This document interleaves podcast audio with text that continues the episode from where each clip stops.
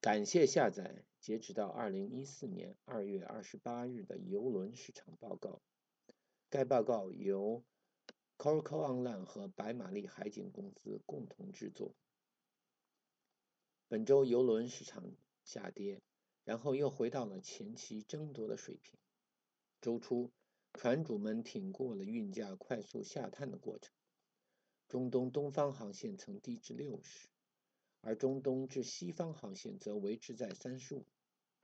周中，租船人没有办法找到船东的泊尔环节，所以中国和远东为目的港的价位维持在六十二点五。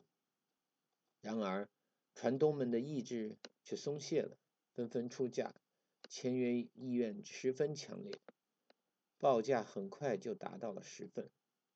由于石油公司控制着运力。因此，会以五十二点五的价格接受了还盘报价。这个报这个价格令人目瞪口呆，因为它比正常的价格低了百分之二十。更不要提他们本公司内部三天前签订的价格还要低百分之十。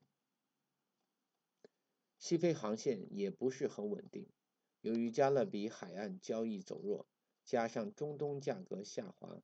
船东不再抱希望。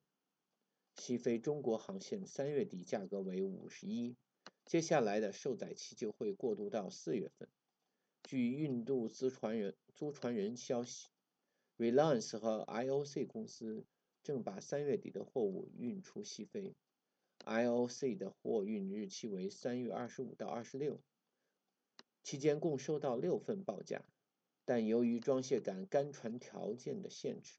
六份报价都不能够完全合规，最终 IOC 与一艘从德班出发的船只签订了合约，价格为四百七十万美元，和现行的价格持平。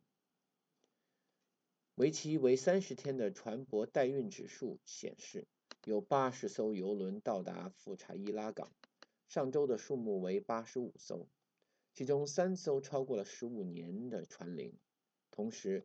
中东只有五十单签订了受载期为三月的合同，因此可以预期本月会有六十五到七十单即将签约。然而，从二零一一年开始，三月的货运量平均量为一百一十一份合约，因此本月货运量较少。这确实是因为远东地区石油精炼厂设备维护造成了市场的不安。谢谢收听，本次音频由上海海事大学翻译并制作。